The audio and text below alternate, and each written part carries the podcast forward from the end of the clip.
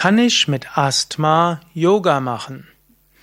Hallo und herzlich willkommen zu einer, einem Vortrag aus der Reihe Fragen zum Yoga. Mein Name Sukade von www.yoga-vidya.de und die Frage, die mir heute gestellt wurde, ist, kann ich mit Asthma Yoga machen? Die Antwort ist klar, ja. Nicht nur kannst du mit Asthma-Yoga machen, sondern sogar gut mit Asthma-Yoga zu machen.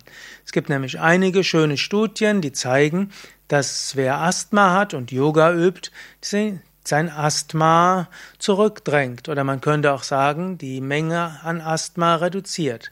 Ich kenne eine ganze Menge Menschen, die vor der Übung von Yoga regelmäßig Asthmaanfälle hatten, die deshalb auch Sprays benutzen mussten und zum Teil sogar regelmäßig Tabletten nehmen mussten und die durch regelmäßige Yogaübungen symptomfrei geworden sind und alle Asthma-Medikamente schrittweise in, natürlich in Absprache mit dem behandelnden Arzt absetzen konnten. Yoga macht eine ganze Menge gegen Asthma. Zum einen ist Yoga tiefe Bauchatmung und durch die tiefe Bauchatmung beruhigt sich eben auch das Atmungssystem.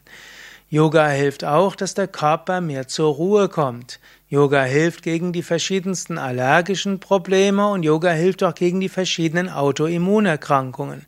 Und insbesondere hilft Yoga auch gegen Entzündungen. Kommt der Körper mehr zur Ruhe und kann er mehr entspannen, dann hilft das auch gegen das Asthma.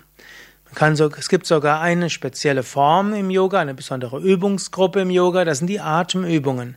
Und es gibt einige schöne empirische Studien, die wurden in Indien, in Amerika und auch in Deutschland wiederholt, dass ein Programm bestehend aus drei Runden Kapalabhati, 15 Minuten Wechselatmung, 5 Minuten Brahmari täglich oder fast täglich ausgeführt dazu führt, dass die Mehrheit der Probanden symptomfrei wird. Also, wenn du die Frage stellst, kann ich mit Asthma Yoga machen? Antwort ist ja. Es könnte allerdings sein, dass du dein Asthma verlierst. Vielleicht noch ein kleiner Hinweis. Das ist natürlich jetzt keine medizinische Sendung und ich bin jetzt auch kein Arzt und selbst wenn ich Arzt wäre, gilt immer, im Einzelfall ist das zu klären und deshalb brauchst du den Tipp deines Arztes oder Heilpraktikers.